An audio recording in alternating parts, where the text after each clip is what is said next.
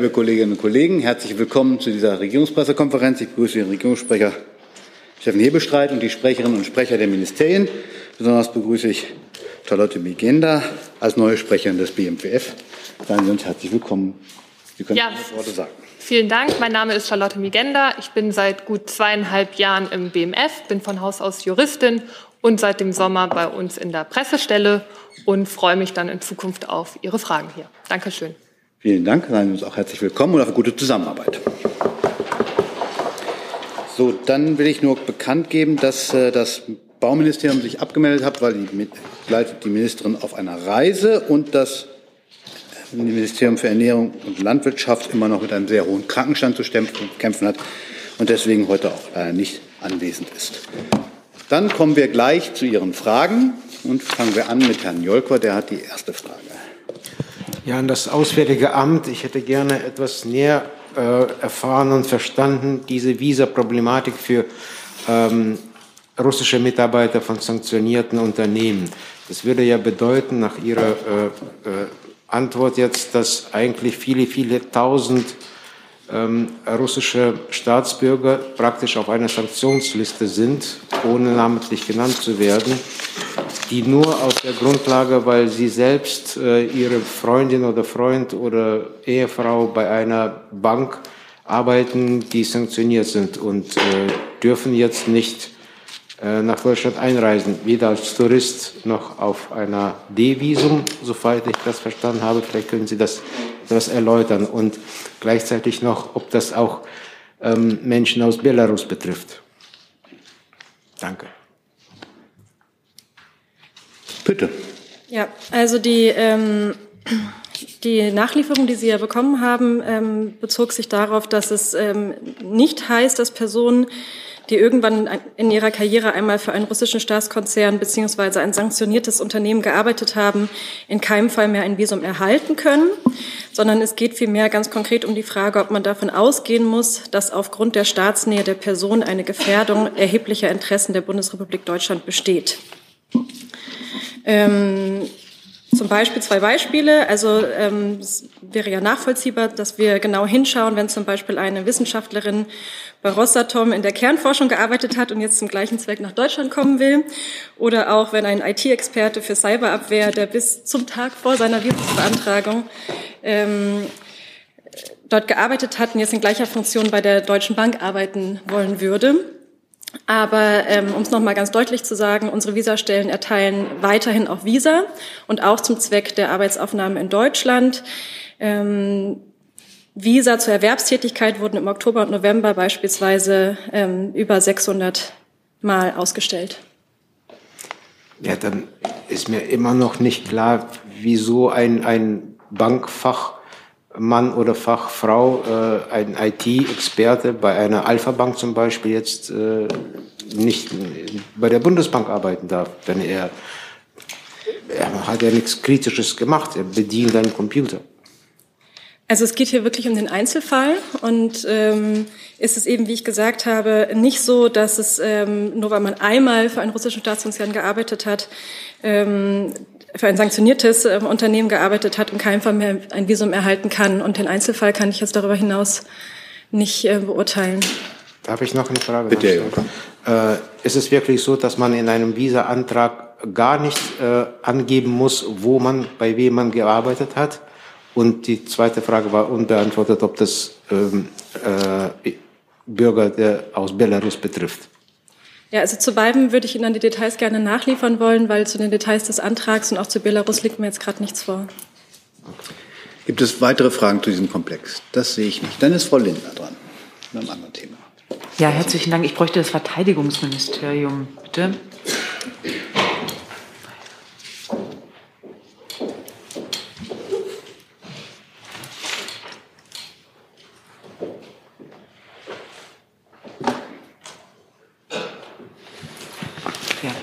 Herzlichen Dank, äh, guten Morgen. Es geht um den Puma. Äh, ich habe zwei Fragen dazu. Zum einen, wer ist denn verantwortlich für die Schwierigkeiten äh, beim Einsatz des Puma? Und die zweite Frage, inwieweit steht denn der deutsche Anteil an der NATO-Eingreiftruppe durch diese technischen Probleme in Frage? Welche Auswirkungen wird das haben? Danke. Ja, zunächst einmal ist der Ausfall der Pumas bei der jüngsten ähm, Übung ein herber Rückschlag für uns. Wir waren nach den voran, vorangegangenen Übungen noch recht zuversichtlich, weil der Puma sich gut geschlagen hatte und nun kommt dieser ungewöhnlich hohe Ausfall. Wir arbeiten im Augenblick mit Hochdruck an der Schadensaufnahme gemeinsam mit Spezialisten aus der Industrie.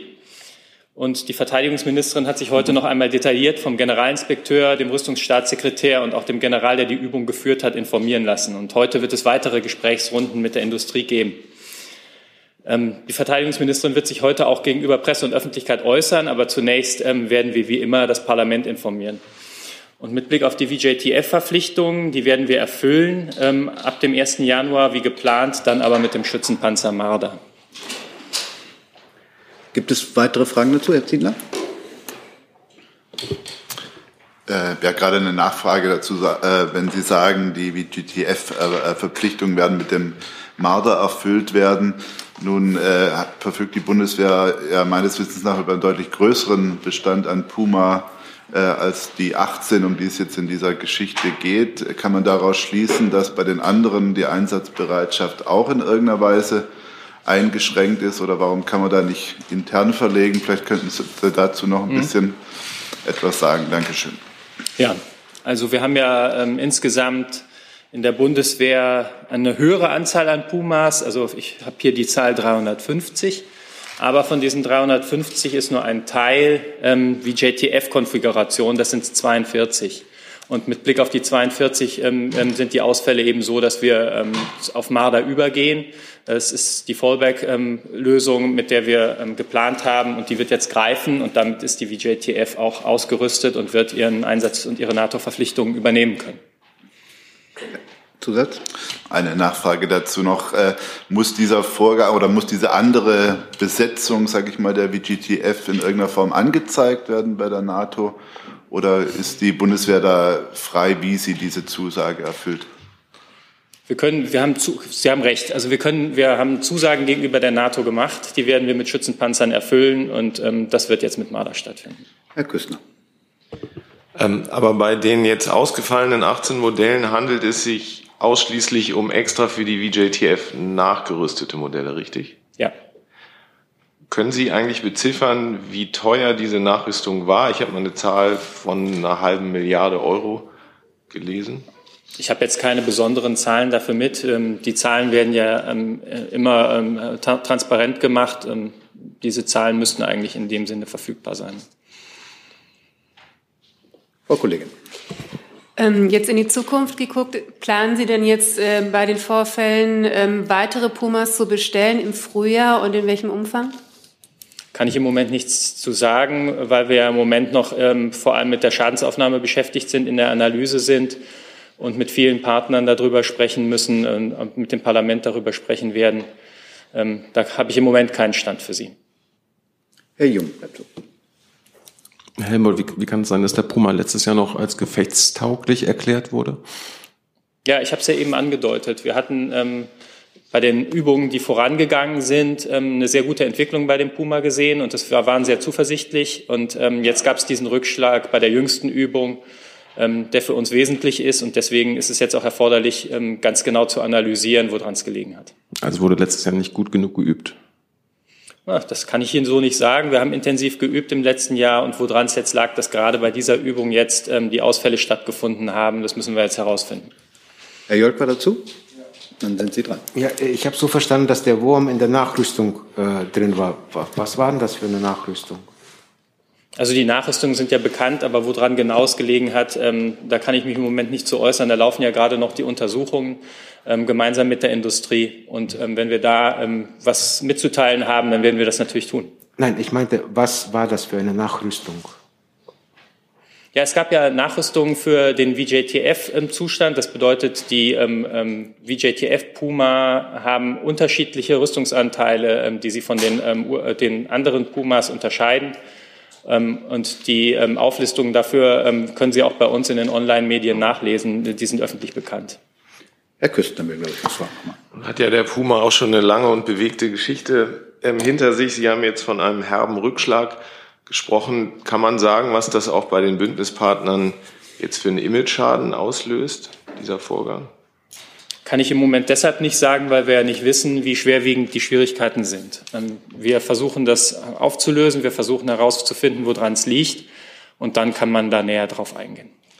Und Nachfrage nochmal Hinweise darauf, ob das jetzt ein Problem war, was eher bei der Industrie liegt oder eins, was bei der Truppe liegt, dass die eventuell auch Ersatzteile nicht dabei hatte. Lässt sich dazu schon irgendwas sagen?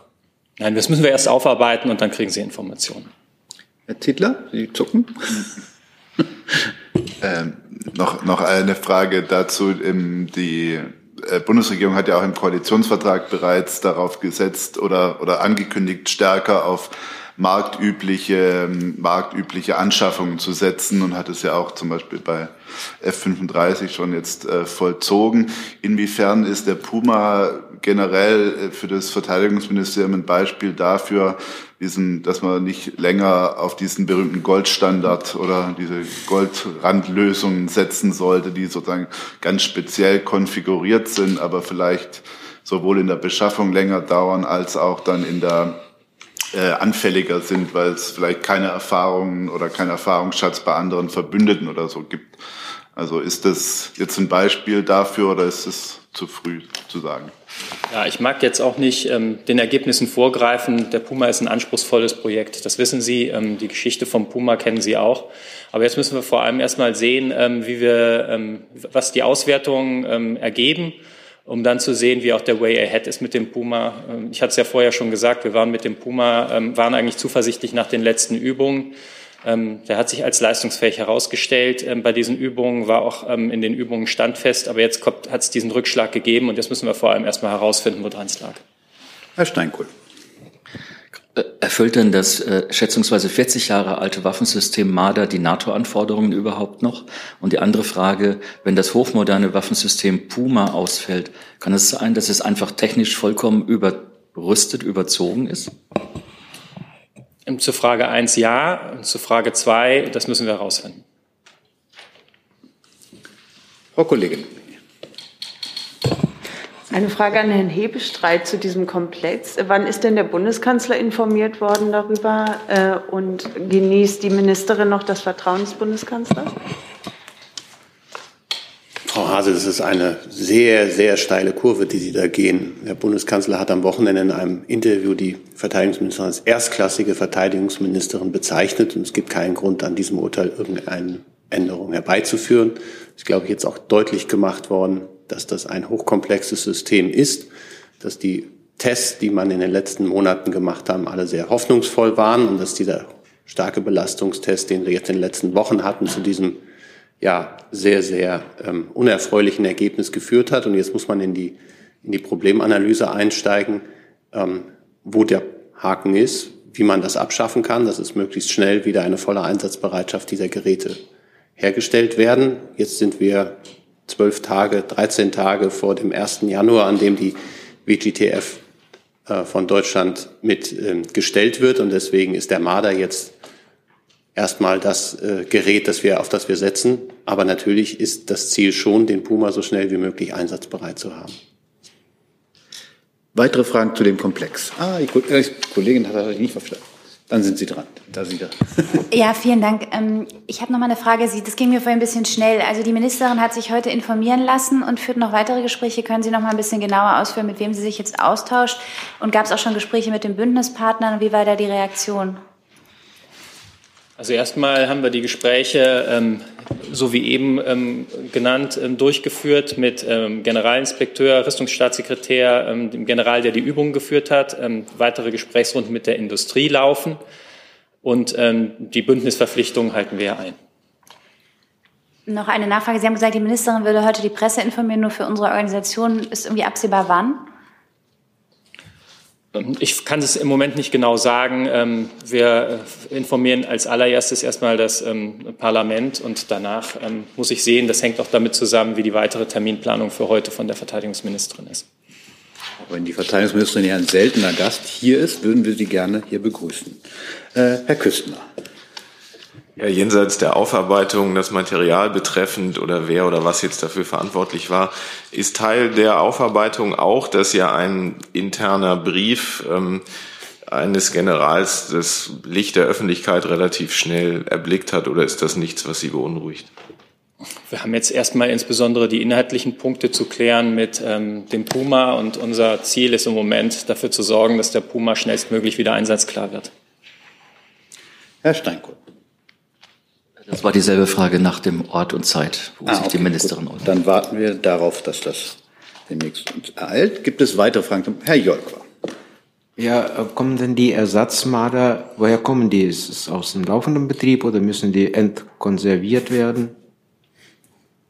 Also wir haben ähm, in der Bundeswehr Marder, ähm, die wir ähm, einsetzen können. Und es gibt weitere Marder, die gegebenenfalls einsatzklar gemacht werden können. Wie das genau passiert, ähm, da arbeiten im Moment die Fachleute dran.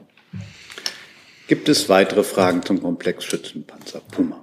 Das sehe ich nicht.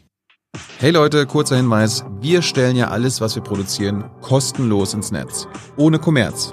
Wir können das nur, weil ihr unsere finanziellen Supporter seid. Das funktioniert seit Jahren und so soll es bleiben.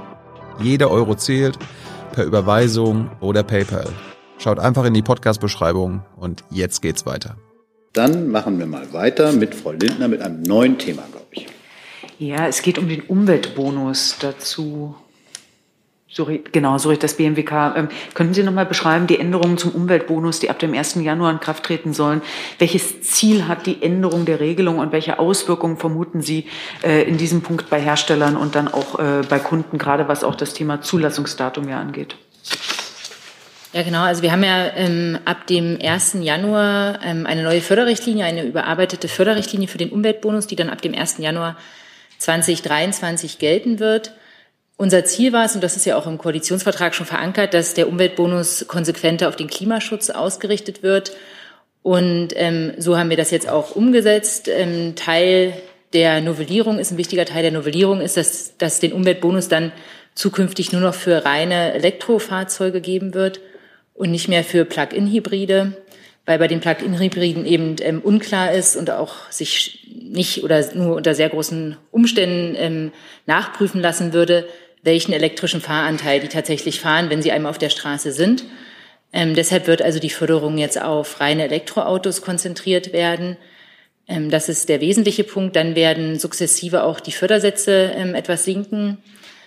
Und ähm, dann wird es auch ab dem 1. September 2023 so sein, dass nur noch Privatpersonen den Umweltbonus beantragen können. Da geht es auch darum, die Förderung eben zu konzentrieren auf Privatpersonen, ähm, die dann auch die Förderung eben besonders not nötig haben, beziehungsweise besonders dann eben ähm, im Alltag davon profitieren können. Bei der Beantragung bleibt es dabei, dass die Zulassung Voraussetzung ist, um den Umweltbonus zu beantragen. Ähm, da gibt es teilweise Kritik, weil es Lieferprobleme gibt. Allerdings hat die Bundesregierung ja schon im letzten Jahr die Innovationsprämie für das gesamte Jahr 2022 verlängert und sozusagen dort die Fördersätze hochgelassen und gleich belassen. Und das war schon eine Reaktion auf die teilweise verzögerten Lieferungen durch die Händler. Ähm, insofern haben wir da schon reagiert und das Ganze schon um ein Jahr verstetigt. Gibt es weitere Fragen zu dem Komplex? Herr Jung. Herr Freund, und zwei Lernfragen. Warum erst ab 1. September 2023 die Förderung nur noch für Privatpersonen? Und Ihr Ministerium hat in Aussicht gestellt, dass es Ausnahmen für Kleingewerb, äh, Kleingewerbler gäbe, äh, geben würde und gemeinnützige Organisationen. Äh, das ist jetzt mein Stand in der Richtlinie nicht enthalten. Warum nicht? Genau, das ist richtig. Ähm, Das hat sich im Austausch mit der Kommission bei der beihilferechtlichen Betrachtung sozusagen der Kontrolle ergeben, dass das ähm, nicht umsetzbar gewesen wäre in dem Rahmen, wie wir es bisher gehandhabt haben. Deshalb ähm, ist es jetzt so, dass sich das nur noch auf Privatpersonen konzentriert. Und warum erst ab dann? Gut, es gibt dann immer viele, also es ist ja ein Prozess, das, das zu beschließen. Bisher ist es so, dass Unternehmen und eben auch ähm, Kleingewerbe und so weiter profitieren können. Und wir haben da einfach eine Übergangszeit geschaffen, beziehungsweise einen weiteren Förderzeitraum, um in diesem Zeitraum eben auch denjenigen, die bisher die Anträge stellen konnten, das auch noch zu ermöglichen. Gibt es weitere Fragen zum Thema Umweltbonus? Das sehe ich nicht. Dann ist Herr Papas dran. Ja, Ich habe eine Frage an den äh, Regierungssprecher. Ich habe Streit am ähm, vergangenen Freitags, äh, Freitag ist ein trilaterales Treffen in Brüssel stattgefunden, äh, also deutsch-griechisch-türkisches Treffen unter deutscher Vermittlung.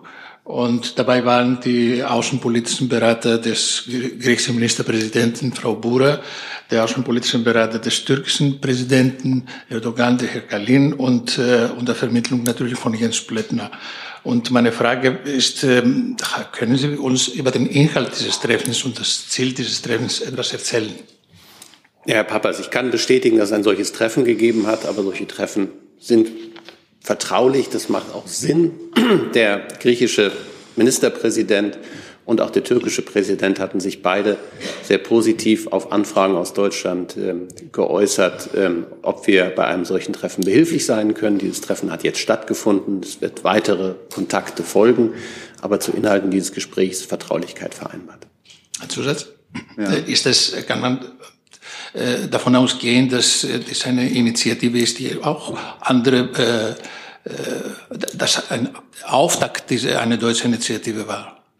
Das ist ein bisschen die Hoffnung. Ich habe ja gesagt, es werden weitere Kontakte folgen, aber alles weitere ist vertraulich. Danke. Weitere Fragen zu dem Komplex? Das sehe ich erstmal nicht. Dann machen wir da hinten weiter. Bitte, Herr Kollege. Hat sich erledigt. Hat sich erledigt. Herr Tofik Nia? Bitte schön. Frage an Frau Obermeier zum äh, Thema Iran-Nukleardossier. Da ist ja gestern eine Delegation der äh, UN-Atombehörde nach Teheran äh, gereist. Erwarten Sie da einen Durchbruch? Und eine zweite Frage. Der Chef der iranischen Atombehörde hat gesagt, dass der Iran jetzt eine Rekordhöhe an Urananreicherungskapazitäten erreicht hat. Der hat bitte eine Stellungnahme dazu. Ja, also ähm, in der Tat ist es so, dass ähm, gestern ähm, ein Inspektionsteam der IAEO nach Teheran gereist ist. Ähm, da geht in Teilen die Berichterstattung ein klein wenig durcheinander ähm, und wird mit ähm, möglicherweise Verhandlungen zum JCPOA durcheinander geworfen. Da würde ich gerne die Gelegenheit ergreifen, einmal zu sagen, dass das zwei unterschiedliche Themen sind und dass es derzeit nach wie vor keine Verhandlungen zum JCPOA gibt. Ähm, hier geht es um etwas anderes. Hier geht es um die noch offenen Prüfvorträge, ähm, Prüfvorgänge der IAEO, der sogenannten Safeguards fragen und äh, darum, dass Iran seiner Verpflichtung nachkommen muss, den Verbleib von nicht deklariertem Uranmaterial ähm, äh, das aufzuklären. Und äh, es war jetzt auch höchste Zeit, dass die IAEO und Iran ihren Dialog zu diesen Fragen fortsetzen. Ähm, das haben wir schon häufiger auch mit unseren ähm, Partnern gefordert, zuletzt auch im Gouverneurs, Gouverneursrat der IAEO. Und das wurde in zwei Resolutionen festgehalten.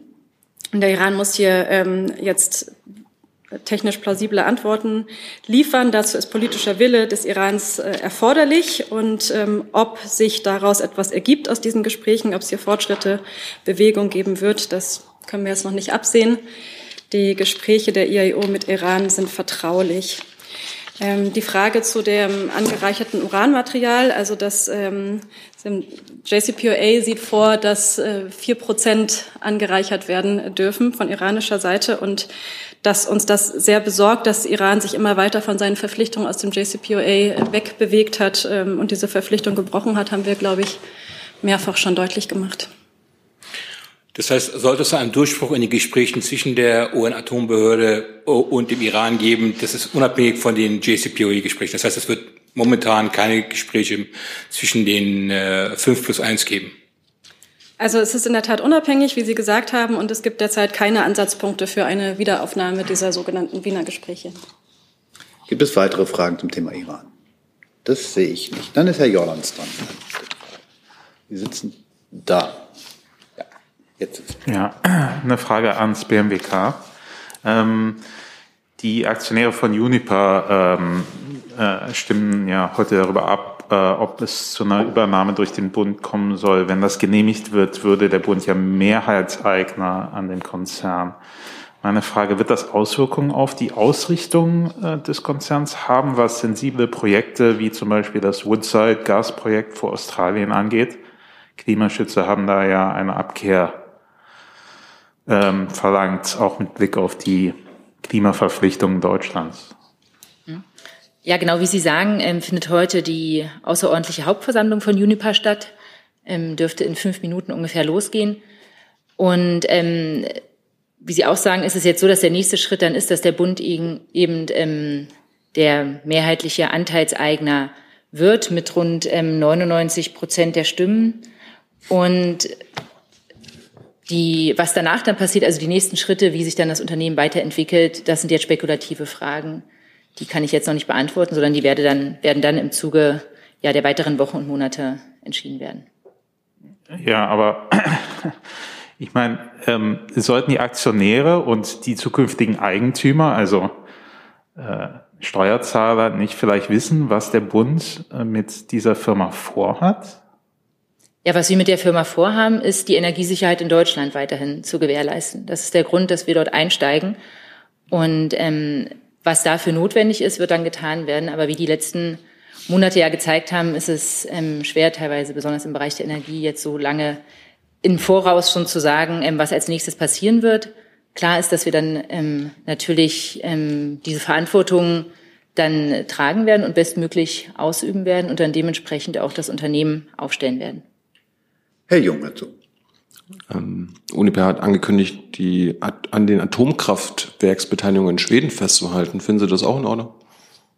Also wie gesagt, ähm, wenn alles nach Plan läuft, ist ja der Bund in Kürze dann Mehrheitseigner, wird die überwiegende Mehrheit der Anteile an dem Unternehmen halten und dann wird ähm, darüber zu entscheiden sein, wie es mit dem Unternehmen weitergeht. Aber Jetzt kann ich dazu gerade keine Aussagen treffen und kann auch Aussagen von Uniper nicht kommentieren. Gibt es da keine grundsätzlichen Richtlinien, wenn wir hier in Deutschland aus Atomkraft aussteigen, dann können wir halt auch keine Unternehmen führen, die an Atomkraftwerken beteiligt sind? Also wenn es so eine grundlegende Richtlinie gäbe, dann würden wir ja dort nicht einsteigen können. In dem Sinne können Sie sich die Frage, denke ich, selber beantworten. Noch kurz als Info, wir werden auch kurz, ähm, in Kürze noch eine Pressemitteilung versenden ähm, zu der, zum heutigen Stand. Und da sind dann auch nochmal Zahlen und der jetzige Stand zu entnehmen. Herr Jordan, nochmal. Ja, Nachfrage. Haben Sie sich denn im äh, Vorhinein an die Aktionäre von Uniper gewandt und da irgendwie die Strategie des Bundes erläutert? Ich sehe hier gerade noch, ähm, Herr Jung, nur ein kurzer Hinweis, dass ähm, die Meldung über Atomkraft, die glaube ich schon ein paar Wochen zurückliegt, ähm, damals falsch gewesen war und Uniper sich auch schon dazu geäußert hatte. Das war schon vor ein paar Wochen der Fall. Ähm, ob wir uns an die Aktionäre gewendet haben, das ist ja Aufgabe des Unternehmens, ähm, sich an die aktuellen Aktionäre zu wenden. Insofern, das geschieht ja heute. Also nein. Das kann ich Ihnen nicht sagen, mit wem wir alles Kontakt hatten. Das, so tief stecke ich da jetzt einfach nicht drin. Gibt es weitere Fragen zum Thema Uniper? Dann ist erstmal Herr Jolker mit einem neuen Thema.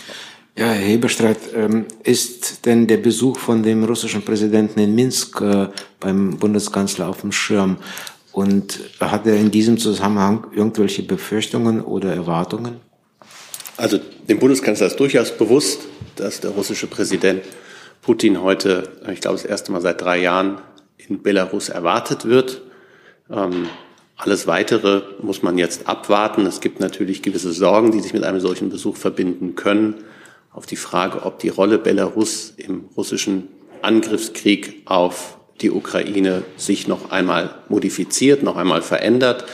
Bislang wir, sehen wir aber auch, dass Belarus zumindest Hilfeleistung äh, für das russische Militär, indem es äh, Bereitstellungsräume schafft und auch den Luftraum für russische Flugzeuge und Kampfflugzeuge öffnet. Ähm, betrifft die Sorge die Option, dass äh, Belarus in den Krieg einsteigt? Ich wollte das jetzt nicht weiter definieren, aber natürlich ist es, dass äh, die russischen, äh, die belarussischen Hilfeleistungen sich steigern könnten und da wäre auch so etwas im Bereich des Möglichen. Aber das müssen wir jetzt abwarten. Das will ich auch noch nicht heraufbeschwören. Jetzt müssen wir erst mal sehen, wie dieser Besuch abläuft und was dann am Ende rauskommt. Gibt es weitere Fragen zu diesem Besuch? Herr Joland dazu? Zur Ukraine. Dann lassen Sie erst Herrn Jung und dann kommen wir gleich nochmal zur Ukraine. Und Herr Jung, sind Sie dran mit einem neuen Thema. Ähm, Thema Weltnaturkonferenz äh, des BMU brauche ich. Das Bundesumweltministerium, das kommt von da.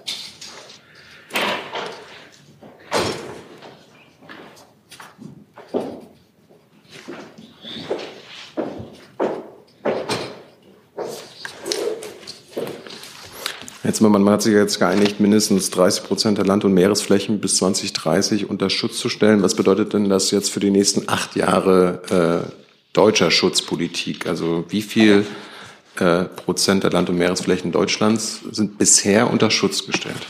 Mhm. Einen Moment bitte.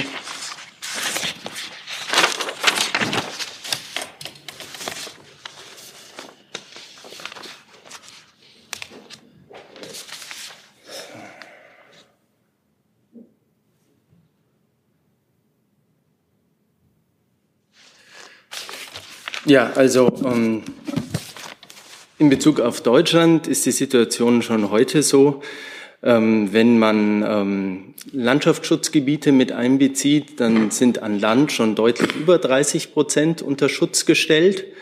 Ähm, Sie wissen ja, dass dieses Unterschutzstellen nicht bedeutet, ähm, da bleibt die Natur nur sich selbst überlassen und es darf keinerlei Nutzung mehr geben, sondern es sollen Formen nachhaltiger Nutzung möglich sein.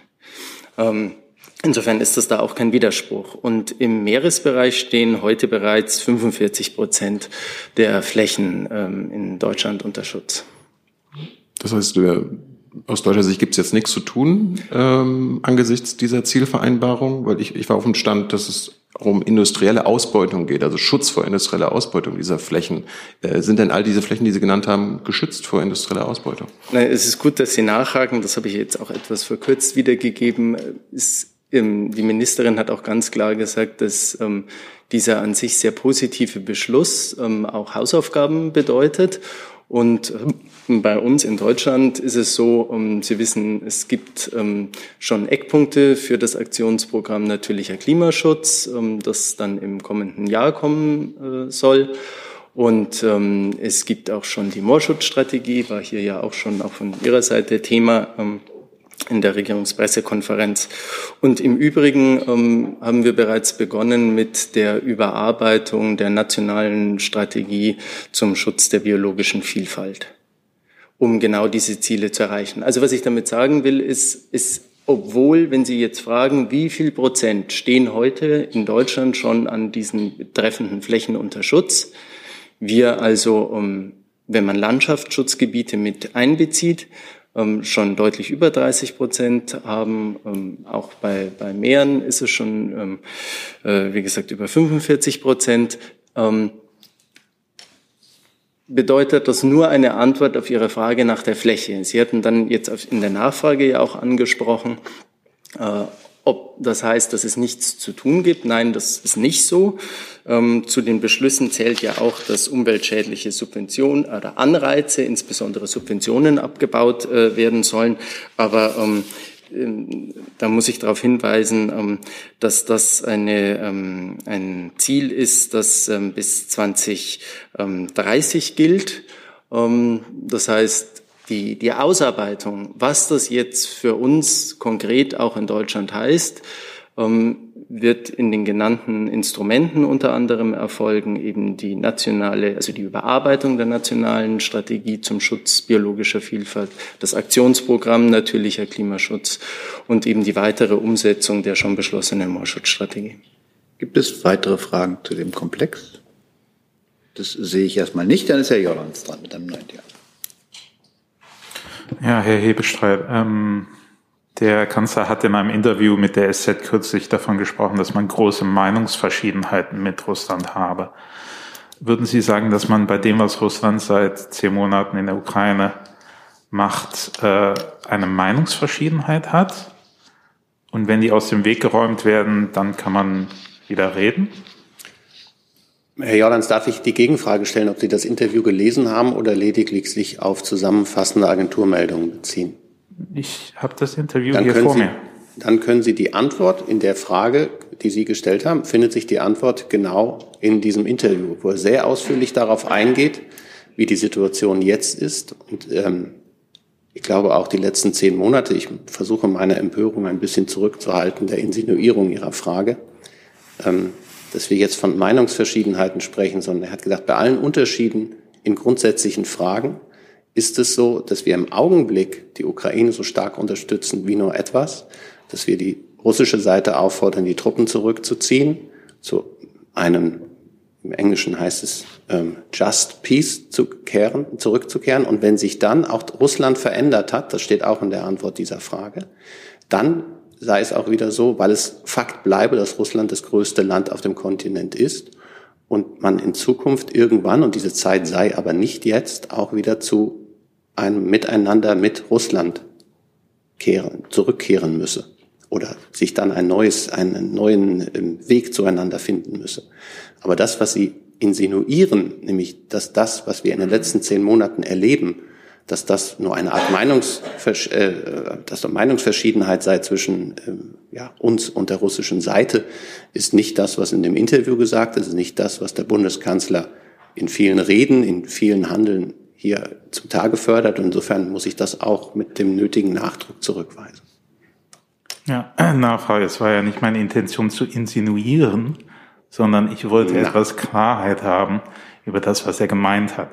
Ähm, Hält denn der Bundeskanzler diesen Begriff Meinungsverschiedenheit im Nachhinein für ähm, ja, falsch oder ich würde doch, ich würde die Worte nicht weiter interpretieren. Ich würde Sie nochmal sehr nachdrücklich darum bitten, dieses Interview zu lesen, genau zu lesen und nicht einzelne Begriffe jetzt ins Absurde zu drehen. Und ich glaube, dann beantwortet sich Ihre Frage von alleine. Gibt es weitere Fragen zu diesem Komplex? Das sehe ich nicht. Dann ist Herr Jung dran mit einem neuen Thema. Mhm. Geht ans AA zur äh, Thema Tunesien. Da gab es am Wochenende eine sogenannte Wahl, äh, bei der nur neun Prozent der Wahlbeteiligten überhaupt mitgemacht haben. Wie bewertet das die Bundesregierung? Ähm, diese Wahl basiert ja auf dieser neuen Verfassung des Präsidenten Sayed, der die selbst geschrieben hat. Äh, ist die Bundesregierung noch an der Seite des tunesischen Präsidenten oder steht sie auf der Seite der Opposition, die den Rücktritt des Präsidenten fordert. Ja, also bei der Parlamentswahl ähm, jetzt am vergangenen Wochenende handelt es sich um die erste Runde der Wahlen. Die zweite findet erst in ein paar Wochen statt. Das bedeutet, wir sind also noch mitten im Wahlprozess und ähm, Daher bitte ich Sie um Verständnis, dass wir jetzt die Parlamentswahlen zum jetzigen Zeitpunkt nicht abschließend bewerten. Auf jeden Fall ähm, haben wir natürlich die sehr niedrige Wahlbeteiligung von 8,8 Prozent, äh, so wie es zuletzt hieß, deutlich zur Kenntnis genommen. Und das ist natürlich schwer, dies nicht als äh, Zurückweisung der Tunesierinnen und Tunesier des aktuellen politischen Kurses äh, zu interpretieren. Die ähm, Verfassungsreform, die Sie angesprochen haben, ähm, das war im Juli, soweit ich weiß, jetzt im vergangenen Sommer. Und äh, da haben, hat äh, die Bundesregierung und wir auch schon mal deutlich gemacht, ähm, dass ähm, den demokratischen Minimalanforderungen an Transparenz und Beteiligungsbreite nicht entsprochen wurde. Und dabei würde ich es jetzt hier belassen. Gibt es weitere Fragen zu diesem Komplex? Gibt es andere Fragen? Dann fangen wir mal Herrn Küstner an und dann kommen wir wieder zu Herrn. Ja, ich fürchte, es wird nochmal ein Platzwechsel ähm, nach sich ziehen. Ähm, ans Gesundheitsministerium hätte ich eine Frage zum Thema Arzneimittelknappheit.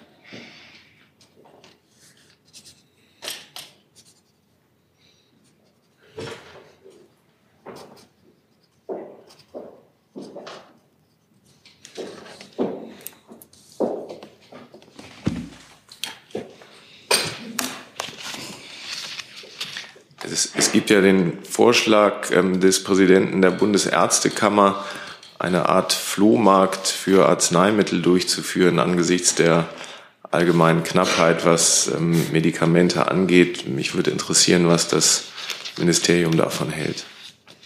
Ja, wir haben von dem Vorschlag mitbekommen ähm, des Präsidenten der Bundesärztekammer, der aber nicht auf gesetzliches ähm, Handeln abzielt. Aufgabe der Bundesregierung ist es vielmehr, die Rahmenbedingungen für den Arzneimittelmarkt so zu setzen, dass die Versorgung mit Medikamenten jederzeit gesichert ist.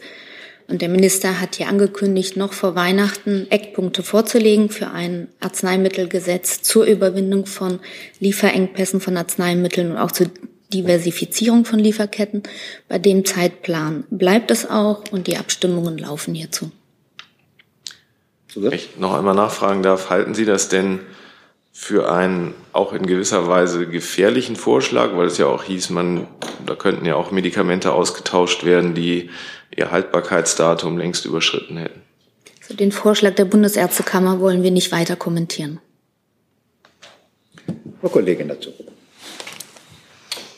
Ja, vielen Dank. Ich wollte noch mal nachfragen, weil Sie sagen, es bleibt bei dem Zeitplan. Heute ist ja schon der 20. Weihnachten ist in vier Tagen. Also können wir uns jetzt 19. morgen oder übermorgen schon darauf freuen? Oder ähm, wie knapp vor Weihnachten wird es wahrscheinlich werden? Weil noch gibt es ja, glaube ich, keine Eckpunkte. Die Eckpunkte kommen, das kann ich Ihnen versichern, und auch noch rechtzeitig vor Weihnachten. Herr Jolland dazu?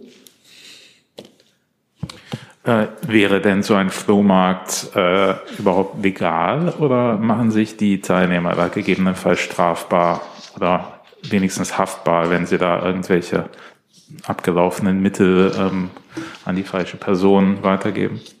Ich bitte hier um Verständnis, es bleibt dabei, wir kommentieren diese Äußerungen von Herrn Reinhardt nicht.